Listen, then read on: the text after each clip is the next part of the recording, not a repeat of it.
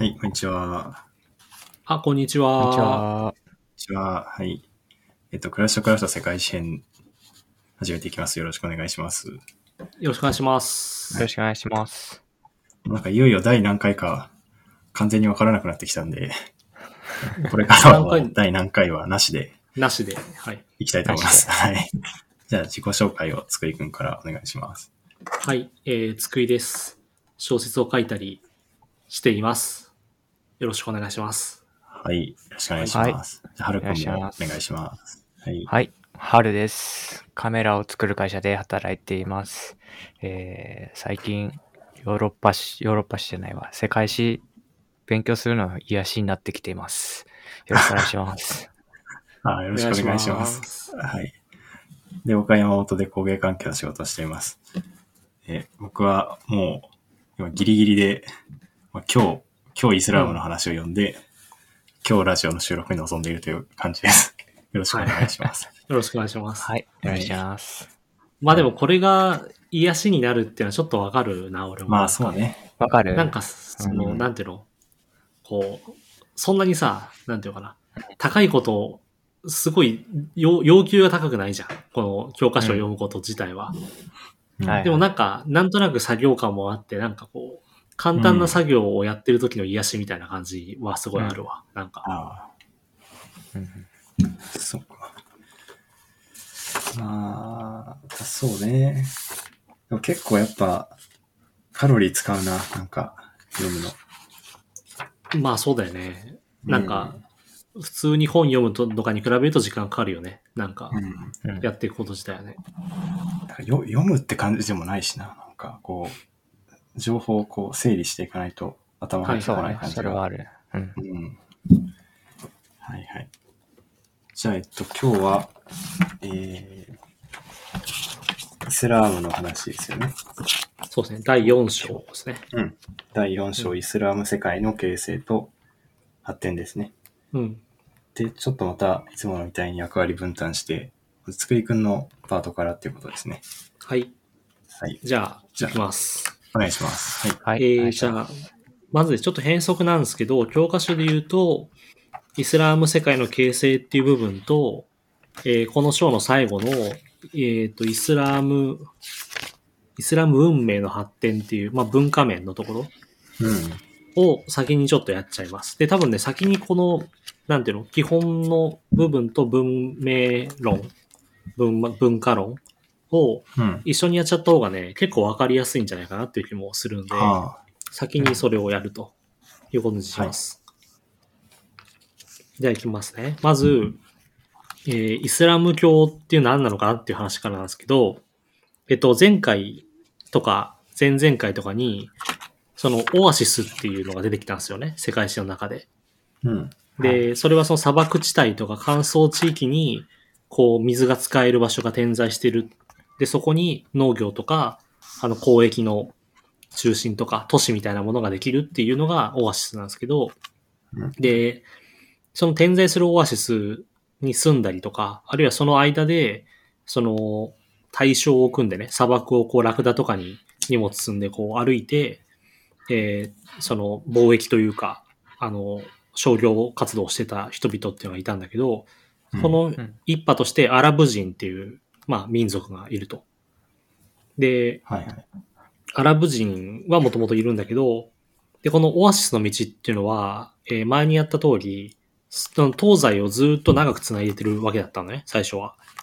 なんだけど、うんえっ、と、そのササン朝ペルシアって前、もうだいぶ前にやった、あの、イランのね、あの、ササン朝っていう王朝と、あと、ちょっと前にやった、えー東ローマ帝国が名前を変えてビザンツ帝国っていうのになってるんですけど、えーこれが6世紀の後半とかにどっちも存在するわけなのね。で、この、まあ、オリエントの巨大国家と、まあ、ヨーロッパの巨大国家があって、で、これが、えっ、と、まあ、トルコとか、あるいはそのもうちょっと東のメソポタミアとか、そのあたりを境界として戦ってるわけなんですよ。で、そうすると、そのオアシスの道っていうのは本当は、こう、中国とかからヨーロッパまで繋がったのが、このイランと、えーギリシャ、ビザンツ、あの、サザン朝ペルシアとビザンツ帝国の、この間くらいの領域で、その、オアシスの道っていうのは取り入れちゃうということなんだって。うんで、しかも、えー、その航海っていう、あの、アラビア半島の南にある、あの、細長い海があるんだけど、えーここの貿易っていうのをビザンツ帝国が仕切ってたんだけど、で、そのビザンツ帝国が衰退してくると、その航海の貿易っていうのも衰えちゃうと。で、そうすると、要するにこれまで、あの、オアシスをの道を使って渡ってた商品とか、あるいはその航海を使って運ばれた商品っていうのが、こう、まあ、アラビア半島の西の方で、まあ、一回ちょっと、あの、集められるというか、集積されるようになっていくってことなんだって。うん。うんそのままこう、この辺を素通りしないで、アラビア半島の西部のあたりに、まあ、一回こう、拠点として、なんていうかな、やり取りされる場所が置かれるようになるということなんだよはいはい。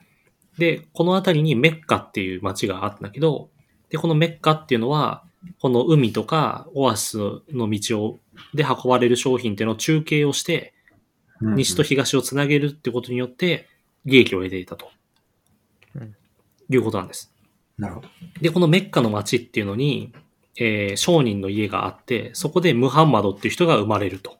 うん。で、この人は、ろあの、6世紀の人なんですけど、うんえっ、と、その人が、まあ、6世紀生まれなんだけど、7世紀のに入った後の610年頃に、あの、唯一神のアッラーっていうね、まあ、神様にうん。言葉を授けられた預言者だっていうふうに自分のことをまあ気づくわけはいはい。なんですよね。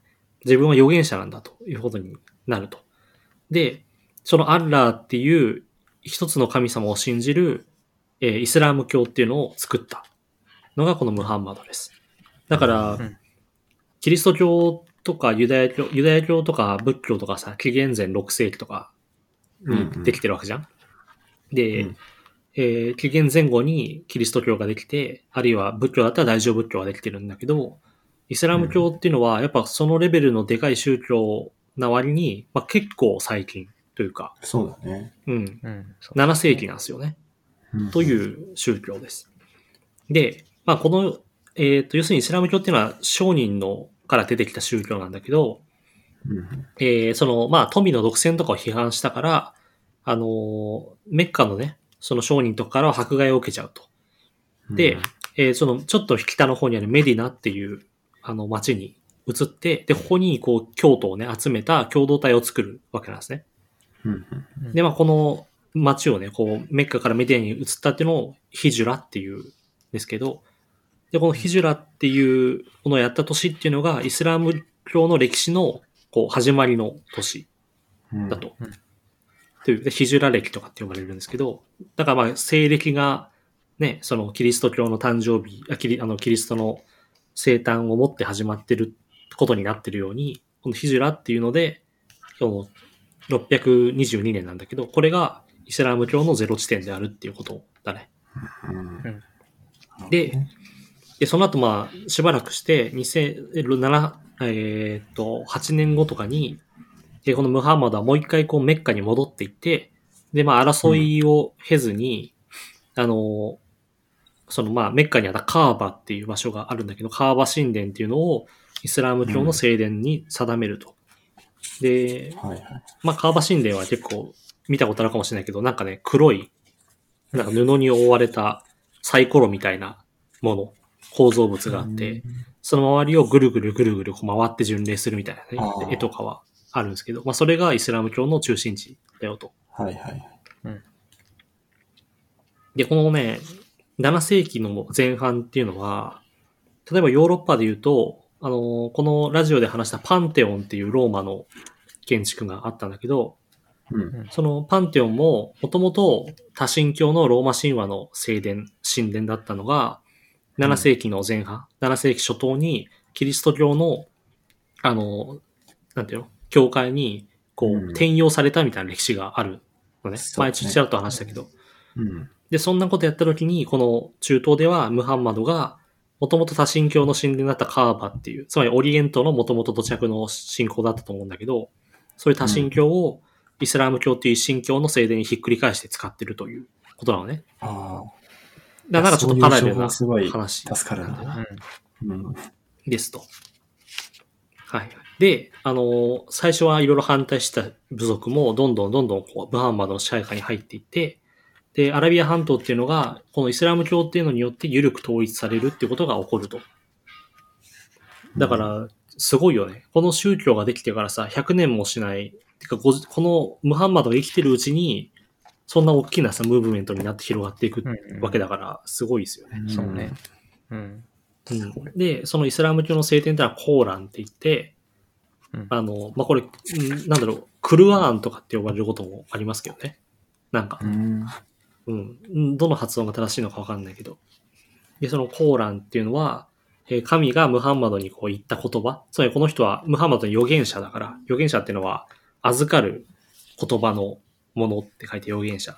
だから、はい、はい。こう、言葉をもらったっていうことが、ムハンマドの、なんだよね。別に神、このムハンマドは神様の息子であるとかそういう話じゃなくて、神様に言葉をもらった人だよっていうのが預言者っていうことの意味だから。だからそういう言葉はめっちゃ大事なんですよね。だから、後で出てくるけど、イスラム文化っていうのは言語学をすごい重視してるらしい。えー、うん。だけど、で、まあそのコーランっていうのは、神がムハンマドに挙げた言葉の修正、集めたもので、でそれは何語で書かれているかっていうと、アラビア語で書かれてるわけです。で、アラビア語っていうのは、えー、民族系統で言うと、セム語派に入る言葉らしい。なるほど。うん。で、ムハンマドはこのコーランだけじゃなくて、えー旧約聖書と新約聖書っていう、えーキリスト教とかユダヤ教のね、きあの、経典を、えーこれも、まあ、同じように神様が、こう、それぞれね、あの、こう、信徒というか、人々に言葉を授けたっていう同じイベントだっていうふうに思ってるわけ。ムハンマドからすると。うん。だから、その、ムハンマドにとってイスラム教のコーランと、まあ、ある意味で同格の書物なのね。旧約聖書とか、新約聖書っていうのは。だから、あの、他の宗教と比べても、まあ、同じ一神教でもあるし、ちょっと特別な位置づけになってる。っていうことなんですよね。旧約聖書、新約聖書、コーランっていうのが、イスラム教の中では、どれも、その経典として扱われてるっていうことらしい。否定はしてないんだ、一神教だけど。否定してない、全然。一神教、で、その、だから、イスラム教から見たらアッラーっていうのが、あの、キリスト教における、まあ、ヤハウェうん、と、まあ、同じものなんだけど、なんていうの？あのキリスト教の人たちはこう言ってんだよねっていうふうに思ってるだけというか、こうイスラム教からしても何も矛盾はないってことなんじゃない、はいはい。うん。多分。ただまあ多分イスラム教の教義、つまりイスムハンマドがもらった言葉っていうのが、もう一番新しいわけじゃない？その。旧約聖書とか新約聖書に比べてね。だ一番新しく、その最新の預言者であるっていうことだと思うから、ムハンマドっていうのが。はいはいはい。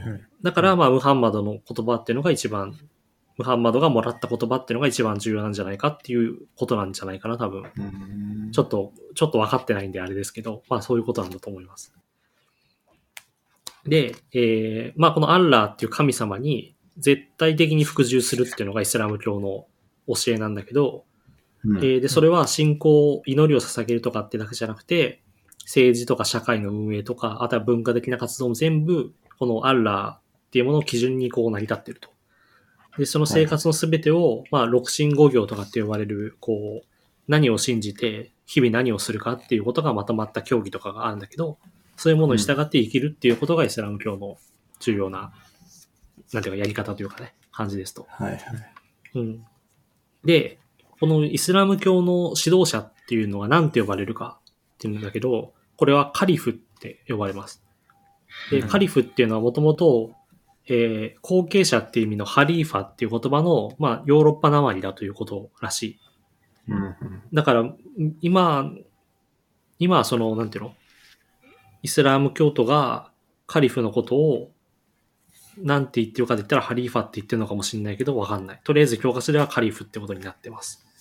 うん、で、えーこのムハンマドが、の後に、その、ムハンマドの後継者が要するに、まあ王様というか指導者、教団の最高指導者みたいな感じになっていくんだけど、えーこのカリフっていう人の指導のもとでさらに、あの、アラブ人はイスラム教を広げていくわけなんですね。で、これを、あの、聖戦、ジハードって呼んだりするんだけど、要するに征服活動をしていくと。で、このやっぱ宗教的情熱に基づいた征服活動っていうのは強くて、えっ、と、ササン朝ペルシアね、をまず滅ぼし、うんで、シリアとかエジプトっていうものも、ビザンツ帝国が、の半島だったんだけど、それを奪い返して、奪い返してというかね、奪って、で、その征服地にどんどんアラブ人が広まっていくという感じで広がったんですよね。で、なんだけど、まあ、カリフっていうその後継者が指導者になるっていうことは、じゃあ、なんだろう、その人がさ、死んだりしたらまた次のカリフ決めなきゃいけないわけじゃないですか。っていうので、うんはい争いも起こっちゃうんだよね。で、えーこの、えー四代目カリフのアリーっていう人が、えーうん暗殺されちゃうと。そうすると、うんそのそ、彼と敵対してたシリアの方の、まあ、現地を治めた総督のムアーウィアっていう人が、えーカリフじゃないんだけど、えーまあ、王様のようなものになって、えー661年にウマイヤ朝っていうのを開く。だ朝廷を作っちゃうってことなんだよね。はいはい。うんあの、宗教的な団体のカリフに、あの、導かれる国ではなくて、この総督のムアービアっていうのが開いたウマイヤ朝っていう王朝ができちゃうということうん。ですと。で、これで重要なのは、ここで、イスラム教の、こう、流派というか、流れに二つに分かれちゃってるってことで、この、アリーって殺されちゃったけど、こういうふうにこう、なんていうの、ちゃんと後継者として選ばれていった人が、こう、指導者になっていた時代っていうのは正しくて、それ、そのカリフっていうのがやっぱ重要なんだって思う思う人たちは、シーア派っていう人々なんですよ。あそう。で、このシーア派っていうのは、このアリーの子孫、殺されちゃったけど、アリーがカリフだったわけだから、そのアリーの子孫こそが後継者にふさわしくて、そのイスラム教の共同体は、このアリーの子孫が治めるべきだっていう主張がシーア派なんですよね。あ。うん。うん。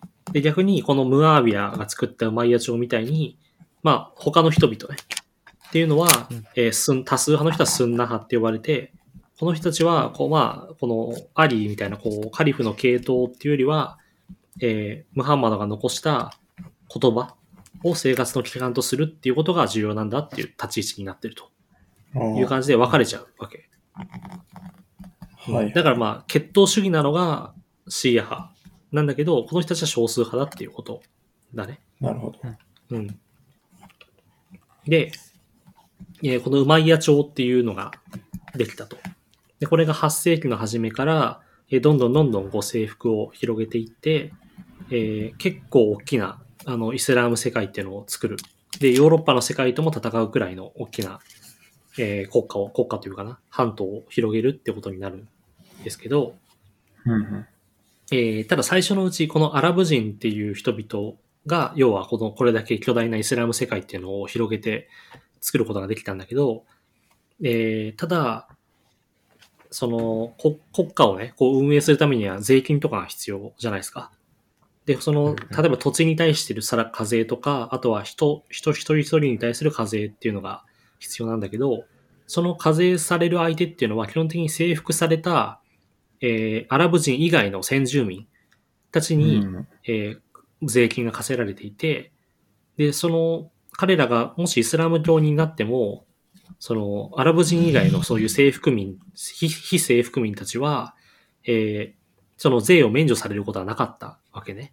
だからやっぱりアラブ人が支配者集団であって、異民族は支配されてる側っていうのが最初の頃のこのイスラム世界だったということです。はいはい。なんだね。なんだけど、まあこういうのおかしいでしょって思う人もいるわけよね。だって、コーランには全部の信者は平等だと。別にアラブ人だから偉いなんて書いてないわけだと。だから、えーその、征服された側でもイスラム教に、その、帰依したら、回収したら、えーその、なんていうの、イスラム帝国の、イスラム世界の、まあ立派なこう、一市民だというふうにこう、扱われるべきだっていう主張があるわけですよね、当然ね。アラブ人だけが偉いわけじゃないんだと。で、こういう人たちが革命を起こすことになるなるんですよね。で、それが、はいはい。えー8世紀の半ばの7 750年にアッバース朝っていう、まあ、アッバース家っていう人々が作った王朝ができると。で、これ結構長続きします。で、このアッバース朝っていうのが、えーイラクのね、えーだからメソポタミアの、これはユーフラテス川の近くか？じゃあティグリス川の近くか？に、えー円形のこう城壁で囲まれたバグダードっていう都市を作る。うん。これは今もイラクの首都ですね。うん。だから、まあ、この頃に今のこう、なんていうかな、はいはい。今に通じるイスラム教のこう、なんていうかな、その、本当の意味で宗教によって統治されていて、人種は関係ないよっていう国が、このイスラム帝国って形でできたわけです。うん。だからアッバース朝っていうのはすごい重要なんだよね。うんで、このアッバース朝ではアラブ人だけじゃなくて、まあ、例えばイラン人だったりとか、そういうこう、えーイスラム教に帰依した別の民族の人々っていうのも、あの重要な役職とかにつけるようになって、で、しかもイスラム教徒だったら、その人頭税っていう、あの、要は、なんていうのかな、その人、一人一人にかけられる税金っていうのが、あの、なくなると。でうん、逆にアラブ人でも、その征服した土地に、あ、征服、征服された土地を持っていれば、えーその地租、要は税金、土地に対する税金っていうのは課課せられるようになって、まあ、平等になったよっていうことですね。うん。うん。で、まあ、アラビア語っていうのが当然重要ではあるんだけど、民族による法差別はなくなって、で、イスラム法、まあ、シャリーアって呼ばれる、えーイスラム法によって国が運営されるようになったということらしはい。い。で、これをもって、えーアッバース朝っていうのがイスラム帝国っていうふうにも呼ばれるわけです。で、うんすごい広範囲をカバーしてて、えー東はもうイランとかを超えてインドに近いくらいまで広がってて、うんで、西に行くと、えー北アフリカとか、あるいは、なんて言うんだっけ、えーイベリア半島？イベリア半島までうんカバーするくらいの巨大な領域になると。あ、まあでもアッバース朝ではないんだな、これはな。で、えーちょっとこの話でいくと、えーさっきのウマイヤ朝っていうね、あの、アラブ人が支配する王朝、イスラム王朝を作ってた人たちっていうのは、アッバース朝のその改革に負けて、えーイベリア半島に逃げるわけなんですね。で、このイベリア半島に逃げて、えーコルドバっていう町を首都にして、あの、後ウマイヤ朝、あの、後のウマイヤ朝っていうのを建てると。だから、イスラ、このイベリア半島っていうのはイスラム勢力なんだけど、えー、アッバース朝とは海を隔てていて、あの、別の国っていうか王朝であるっていう感じのことなのかな。うん。うんで、うんうん。なんか、誰か喋ってるね。これね、うん俺ん家の近くで今なんか、なんか工事かな。あ、なんかそうなんだ。オーダーっつってるわ。あ、オッちょっと。なるほどね後。でなんかしときます。大丈夫、大丈夫。で、このアッバース朝っていうのが、えー、まあ一番こう黄金時代には100万人くらいの人口がある大都市だと。これ本当なんていうの？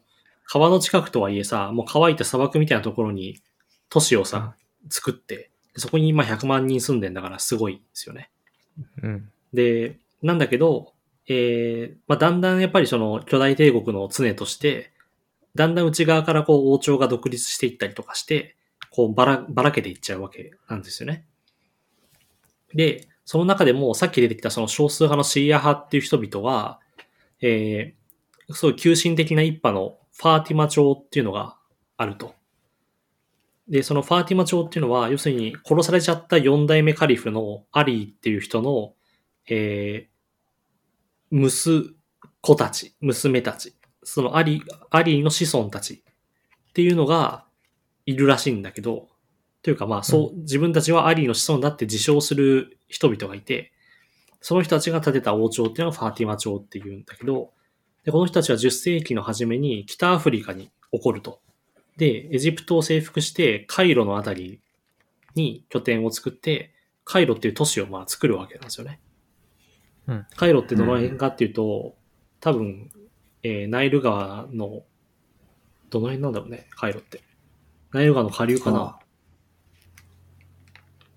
ちょっとわからんけど。変だったっけ？うん。で、この人たちは、アッバースうん、下流の方か。うん。で、アッバース朝のカリフっていうのの権威を、まあ、ファーティマ朝は当然批判、否定するわけなんでね。あの、つまり、スンナ派に対してシーア派のカリフも立てられると。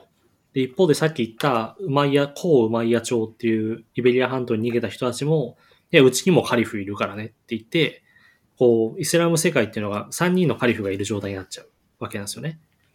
うん。で、それでまあ若干こう怪しい感じになってくると。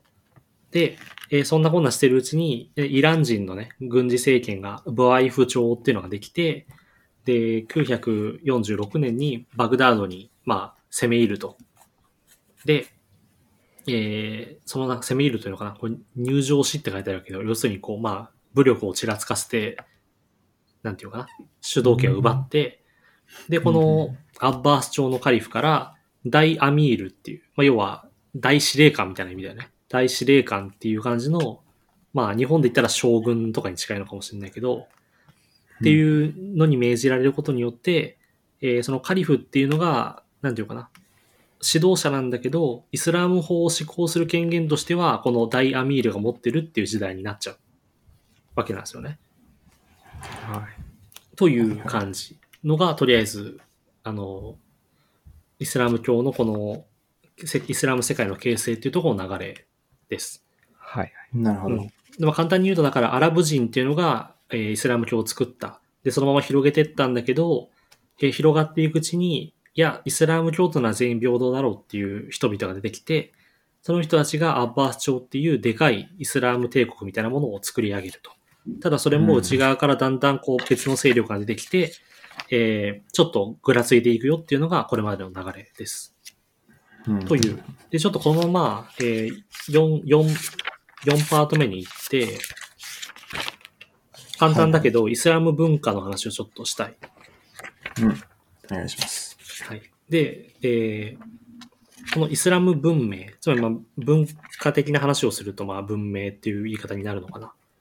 なんだけど、うんでもこれはもともと、えーイスラム教のさ、この勢力がいる範囲って、この世界史の教科書の一番最初でやったオリエントがメインなわけじゃないですか。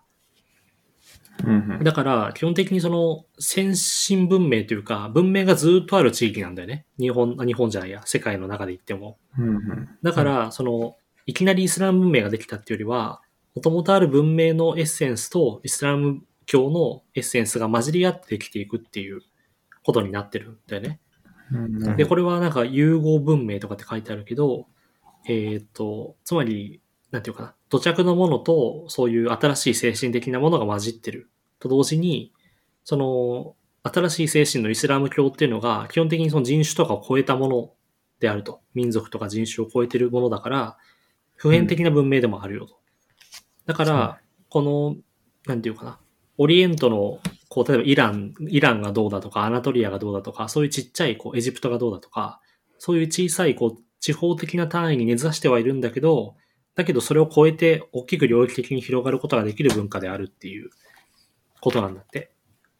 うんうんで、これの何が重要かっていうと、えーこの教科書の最初の方であった、そのギリシャ文化、ギリシャ文明っていうのを、えー世界に広める役割を、えーこのイスラム教も実は果たしているよっていう話なんですけど、うんえーヨーロッパはさ、イスラム教とは基本的に対立してるんだけど、ただ、うん。イスラム教は、えっ、とね、その、アラビア語に、えー古代ギリシャの文献とかをアラビア語にほ翻訳してくれてるわけなんですよ。で、これは、昔アレクサンドリアっていうさ、えーさっきで言うと、エジプトの多分カイロとかの近くだと思うけど、に、えっ、と、王朝が、王朝じゃないや、都市があるじゃない？はい。はいクレオパトラとかね。あ、そうそうそうそう。うん。で、このアレクサンドリアって、ちょっと思い出すと、あの、ヘレニズム文化、ヘレニズム文明の時に、あの、うん図書館とか置かれたりして、その文化的なギリシャ文化の、こう、継承地としてすごい重要だったわけだよね。はいはい。はい。で、だからそのこのオリエントのエジプトとかメソポタミアとかのあたりっていうのは、そのヘレニズムの時代とかを、あとはそのペルシャとかね、そういう人たちの、えー時代、なんて文明の中にギリシャのこう、なんて知識だったりとかアイディアっていうのが残されてる状態になってるわけなんだよね。はいはい。うんで、ヨーロッパの方では、えーその中世に入ると、ローマ帝国が要は滅びて、いろんな民族が入り乱れた状態になっちゃって、まあ、ローマはさ、ギリシャ文明を継承してたわけだけど、そのローマの衰退によって、ギリシャ文明っていうのは、ヨーロッパの方がむしろ忘れちゃってるわけなんだよね。うんはいはいはいだけど、そのオリエントの方には残ってる。だよね。うん文献とかがね。はい。で、このヘレニズムとかが残してった文明に、このイスラム教が今度その安定したさ、大きな範囲を広げて、で、イスラム教っていう一つの普遍的なこうアイデアに基づく研究とかをしていく過程で、えー、アラビア語に翻訳されていた古代ギリシャの文献っていうのがいっぱいあると。で、これちょっと後でまた出てくるんだけど、で、アラビア語の、で、逆にそのアラビアえーイスラム文明はインドとかとも影響してるから、そうインドとかから新しいアイデアとかも取り入れたりしてるわけなんだよね。うんうんで、えーそうすると、その古代ギリシャの文献もある状態だし、アラビア独自の、えー科学とか哲学っていうのもあるっていう状態になってると。イスラム語圏、イスラ、あイスラム教圏の中ではね。うん。で、この状態から今度中世ヨーロッパとイスラム教が対立構造になると、えーその11世紀とか以降、さっきのスペイン、あのつまりイベリア半島とかを経由して、そのイスラム文明に保存されていた古代ギリシャの文献とか、科学的なアイデアとかが、今度ラテン語に翻訳されて、ヨーロッパにな逆輸入されていく感じになるわけはいはいはい。なんですよね。で、これを学ぶことによってヨーロッパがもう一回こうギリシャの文明とかを思い出して、それで12世紀以降の、まあ、ルネサンスっていうあの古典復興が起こるっていうことなんだよね。なるほど。だから、ギリシャ文明っていうやっぱりその歴史の中でのすごい特殊界である文明、民主主義だの、うん哲学だの、自然科学だのっていうのが、一回広がった後、ヨーロッパは忘れちゃった。でも、オリエントは覚えていて、それがイスラム文明の中でアラビア語に翻訳されて、アラビア語からイベリア半島を経由してラテン語に翻訳されて、ヨーロッパに戻るっていうこと。うんうん。で、その上でやっぱイスラム文明っていうのがすごい重要なんだよっていう話を教科書はしてるらしい。うん。うん。で、これはやっぱその土着のものであると同時に、やっぱりそのイスラム教っていう普遍的なアイデアを共有する人々だから、こういう、なんていうのかな、学問とか知識を流通させることができたよっていう意味なんだと思うんだよね、うんきっとね。うんうんうん。で、えー、いまあそのイスラム社会ってのは何が重要かっていうと、モンゴルとかの人にとって草原とかさ、がすごい重要だったように、イスラム社会ってのは基本的に都市がすごい重要だと。で、は都市にはその軍人とか商人とか職人とか知識人とかそういう人々が住んでてで特に、えっと信仰と学問とか教育っていうのが一緒になってるんだよね。でまあモスクっていうまあなんていうのキリスト教とかで言ったら教会みたいなものがあるけど、あこ、のモスクっていうのはあの信仰の場であると同時に、まあ、学問とか教育の場でもあるらしい。うんうん。あと、その、マドラサって呼ばれる、まあ、学校みたいなものとかね。で、うんあるいはその、物を作ったり、流通させたりする市場、バザールとかスークって呼ばれるんだけど、こういう市場もあって、そういう知識の流通を担う施設と、そういう物とかの流通を担う施設っていうのが都市の中にすごい重視して置かれていて、で、ここでいろんなアイデアとか物っていうのが流通するっていうのがイスラム帝国の重要な、こう、強さというか。で、もともとやっぱ彼らはさ、商人の、なんていうの？商人が作った宗教なわけじゃん、イスラム教っていうのは。はい。やっぱりな、なんかそういうこう、流通させるのとか多分得意なんだろうね。わかんないけど、なんか文化的に。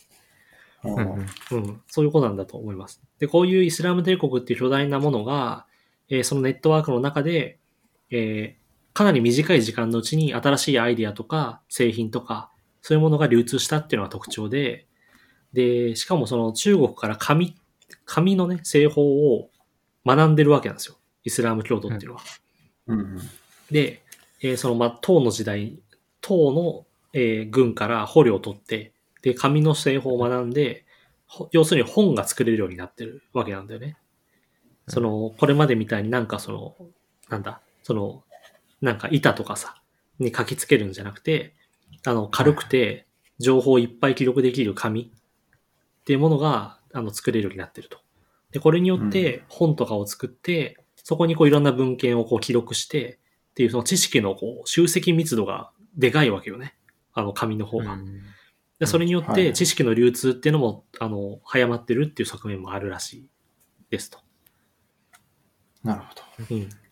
で、えーまあ、この中でイスラム教っていうのも若干こう変わっていって、えー10世紀以降は、えーその都市部にね、生きている職人とか、あるいは農民みたいな人たちの間で、えっ、と、その、なんか形式的にこう、イスラム教の信仰をね、守るっていうんじゃなくて、なんかもっとこう、熱っぽく神様と一体化しようみたいな、そういう神秘主義っていうのが生まれてくるんだって。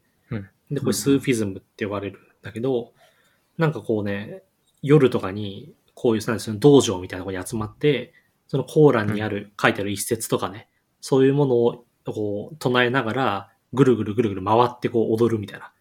そういうちょっとトランス状態みたいなのを作って、こう宗教的恍惚を得て、神との一体感を高めるみたいな感じの人々ができてくると。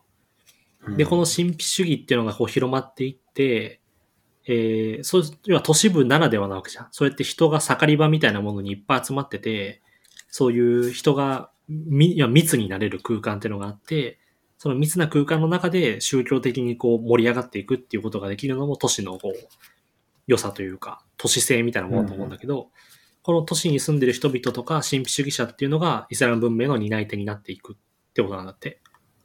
で、彼らお金稼いだら、自分のものにするだけじゃなくて、えーモスクとか、えー学院、そういう学校とかを建設したりとか、そこに寄進するっていうことをやったりとかして、そういう文化活動を、お金を稼いだ分文化活動を支援しようみたいなことをしていくと。これもまあ都市っぽい感じの、なんていうかな、性質ですよね。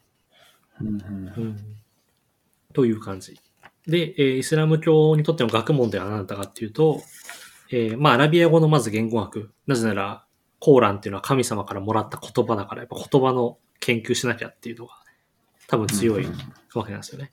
で、じゃあこの言葉の研究とか、あとはコーランの解釈をして、その、まあ、神学とか法学とか、その世の中の仕組みっていうのを、その、預言者がもらった言葉とか、伝承から、こう、なんていうかな、あの、見つけていくというかね、そこを基準に世界を捉えていくっていうことをやっていくと。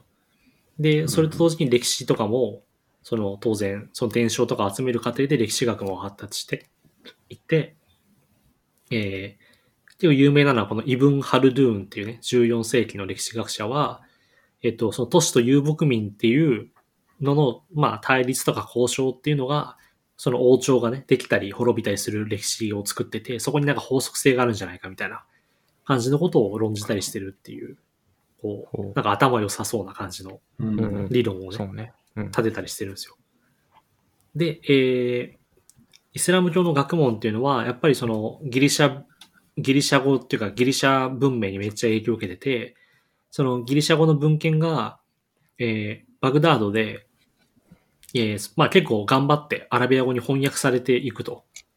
で、こっからギリシャが、あの、なんていうかな、培ってた医学とか天文学とか、あとは数学とかね、そういうものをえいっぱい吸収していって、で、一方で、インドからは、えー数字を学んだりとか、あと十進法を学んだりとか、その十進法ってことは、まあ、ゼロっていう概念もあるから、そのゼロっていう概念を学んだりとか、っていうインドのはた、あの、なんていうかな、アイディアも得ていくと。だからそのギリシャとインドから得たものをアラビアの文化の中で混ぜ合わせて、それで数学とかをどんどんどんどんこう高度化していくっていうのが、あの、彼らの学問だったと。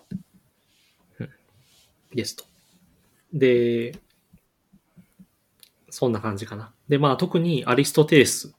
アリストテレスは哲学者でもある当時に、まあ今でいう自然科学をこう開いた人っていうかね、ですけど、うん。でそういうある種の合理的な世界の捉え方みたいなものをイスラム教の信仰の中でこう解釈していって、で、逆にそのイスラム教の中でラテン語に翻訳されて、なんていうかな、あの、ヨーロッパにとって重要なイスラム教、んで、なんていうの、イスラム教圏の知識人みたいな人もいるのね。で、イブン・シーナーっていう人は、えー哲学とか医学で有名な人で、この人はラテン語に訳されるとアビケンナっていう名前で呼ばれて、なんていうのかな。こうヨーロッパの世界にの人たちにとってもこう先人としてこう活躍するみたいな人だったりとか。で、イブン・ルシュドっていうのはアベロエスっていう名前に翻訳されて、ヨーロッパの人々にこう、なんていうのかな、届く知識人っていうのもいたよという感じうん。なんだって。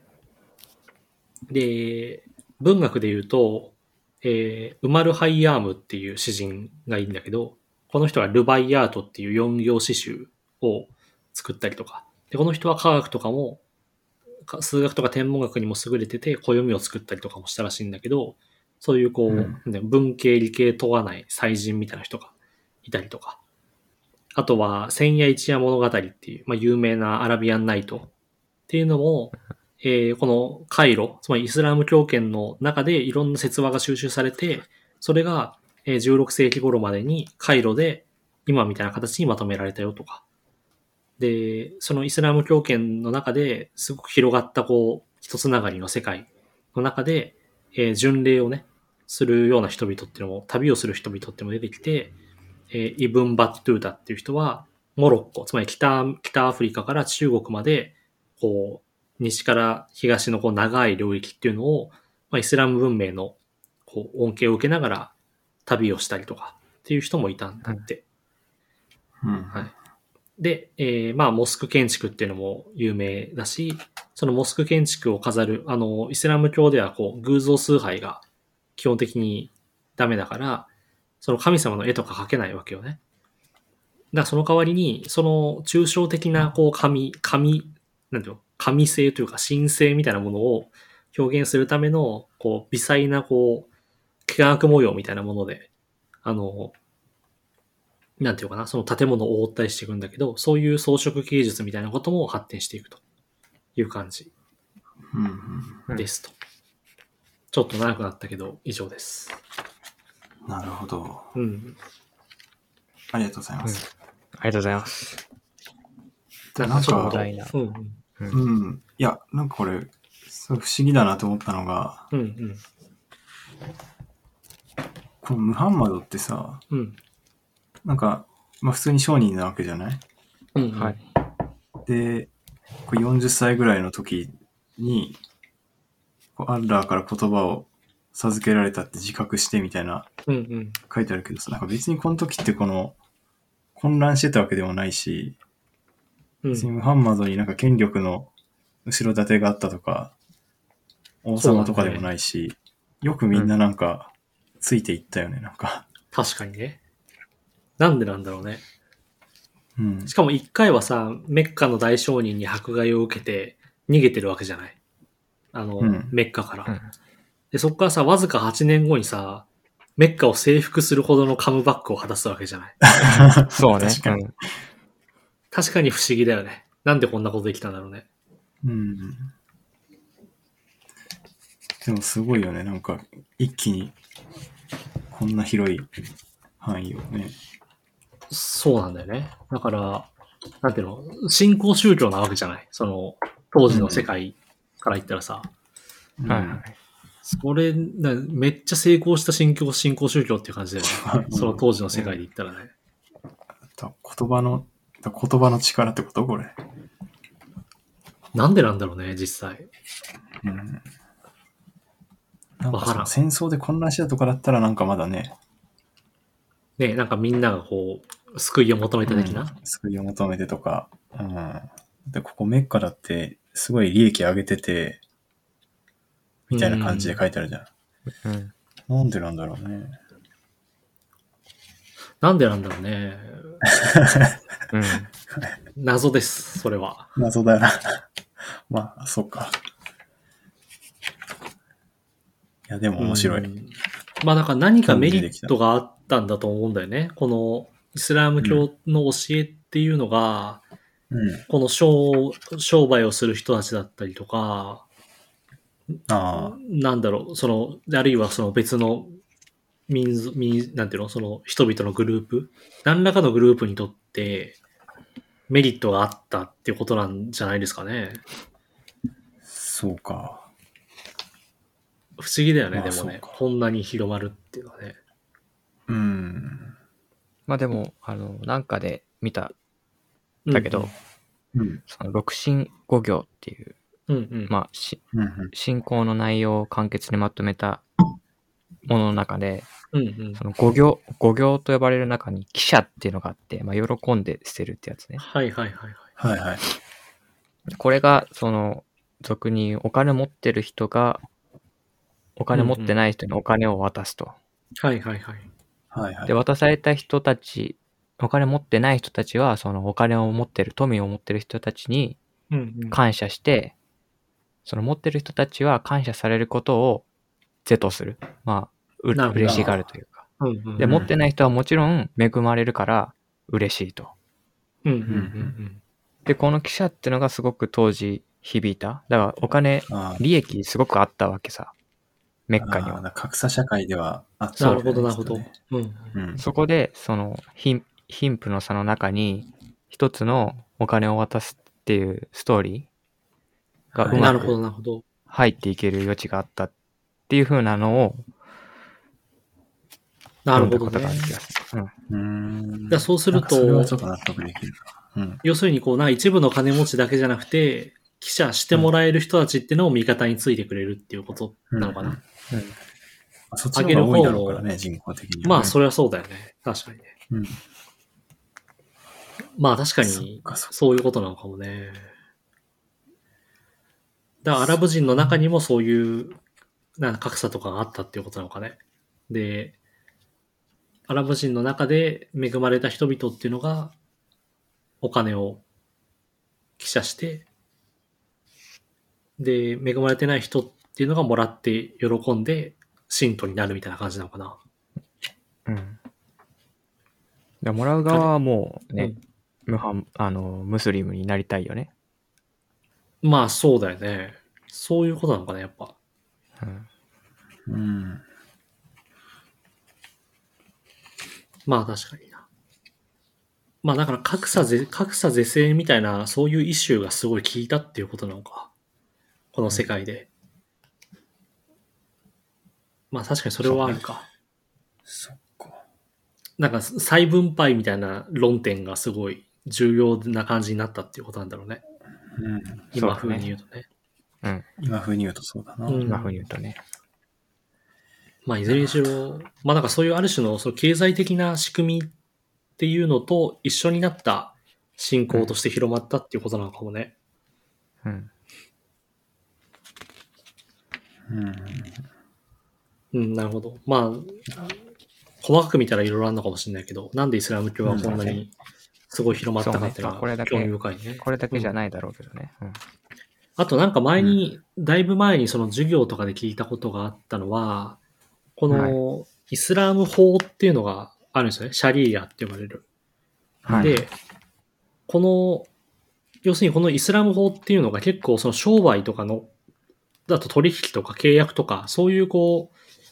う、なんていうの、経済活動のルールみたいなことが結構入ってて、なるほどね。それで、まあ同じルールで、そのイスラム教徒同士だと、要するにそのルール守ってるわけだから、うん。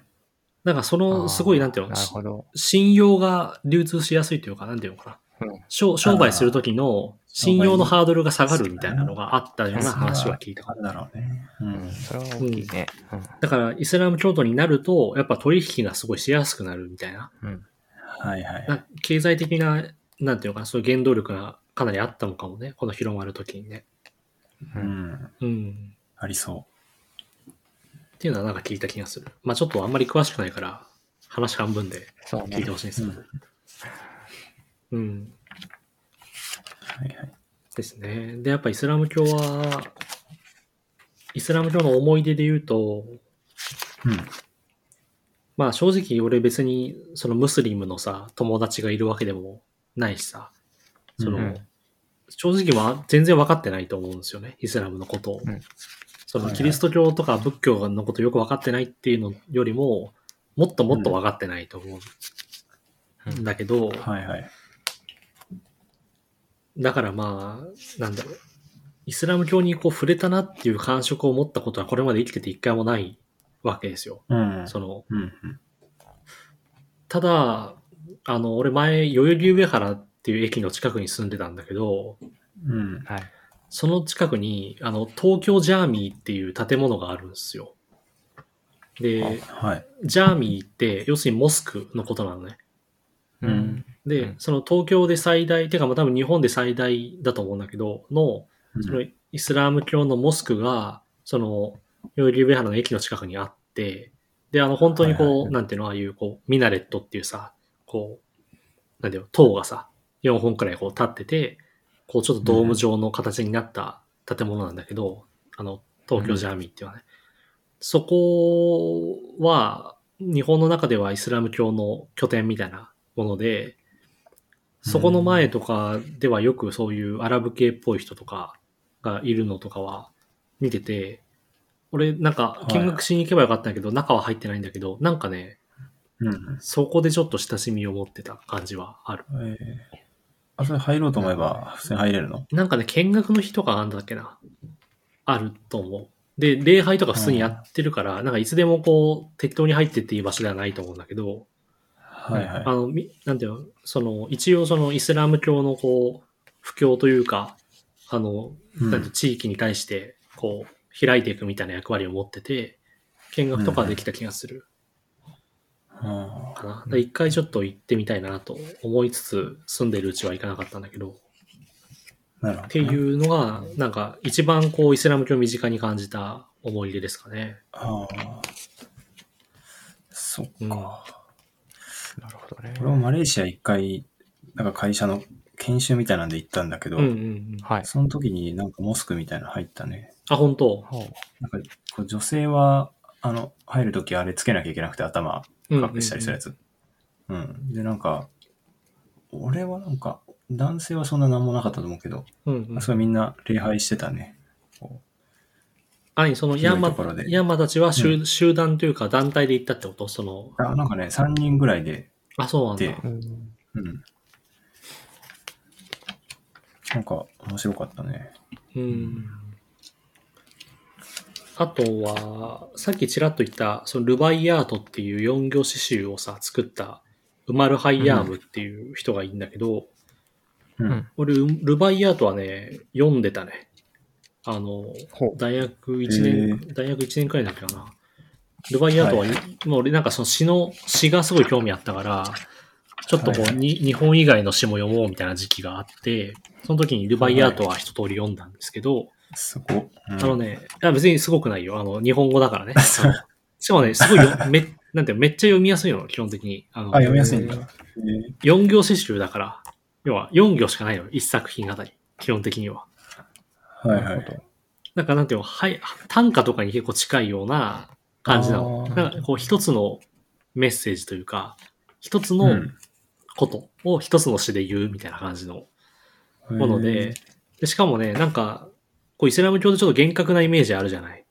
うんだけど、なんとあの、ルバイアートはね、結構ね、あの、なんていうかな、楽しまなきゃな、みたいな感じの、ちょっと強楽的な感じが若干あって、えなんか酒とかね、ーうんなんか酒飲ん、酒飲もうよみたいな感じの詩とかも確かあった気がするんだよ。酒飲もうよみたいな。そうへーそうやってああ、そうなんだ。ちょっとうろ覚えだからージ違うね。うん。うん。ルバイアートルバイアート。ウマルハイヤー。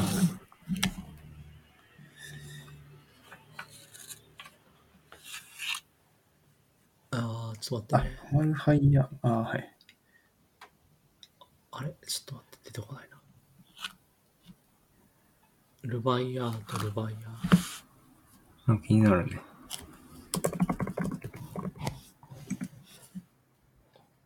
ルバイアート、酒とか出てくるよ。あ、出てくるね、やっぱりね。予測変換で。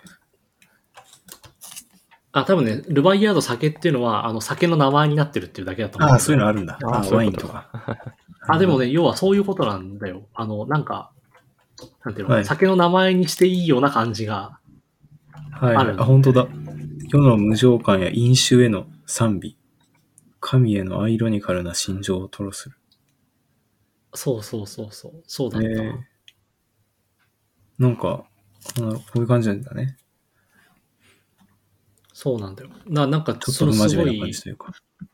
イメージとちょっと違ってて、なんかイスラム教の。うんうんそれは結構なんか印象的だったね。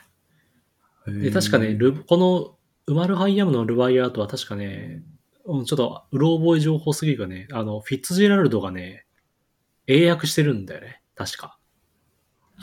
うん。あれ？違ったかな？うろ覚えだけど。ちょっと調べようあ、書いてあるけど、フィッツジェラルド英訳とかで書いてあるよ。そうなんだよ。で、フィッツジェラルドと言ったらさ、その、うんやっぱ酒とかさ、なんか、フィッツジェラルドがわからん。あれですよ、あの、グレート・ギャツビーの作者ですよ。ああ、あ、なるほど。ちょっと怪しいな。何も、何も分かってない可能性がある。慎重に行きたいが、ちょっと。はいはい。なるほど。はい。いや、まあ、クラクラは羽目を外してもいい。あ、まあそうか。あれですね。あ、ごめん、ごめん、ごめん。今完全嘘言ってたわ、俺。完全嘘。あの、これ違う人だったわ。俺初めてここで知った。あの、え、あの、スコット・フィッツジェラルドじゃなくて、エドワード・フィッツジェラルドなんだね。あーのああ。はいはいはい。よかったね、調べてね。ありそう。ん そういうのはよくあるよね。なんか海外の人。はいはい。そうなんですよ。フィッツジェラルドだけじゃわかんないよね、これね。うん。だから近代イギリス文学に、このウマル・ハイヤームのルバイアートが訳されて、えーうん。すごい、あの、影響を与えたらしい。はいはいはい。へえ。です危なかったね。すごい。だからグレート・ギャスビーとは何の関係もないです。はい。なるほど。いろんな、いろんな詩を勉強してるときにこれ出会ってたんだね。うん。なるほどな。的な。ちょっと散らかったけど、大体こんな感じかな。いやー、なんか、うん。よくわかりました。ありがとうございます。ちょっと長くなっちゃいましたが。うん。一旦じゃあ切りますか今何分ぐらいだ？そうね。今1時間喋ったんで、ははいい。じゃあ、一旦区切ります。はーい。はい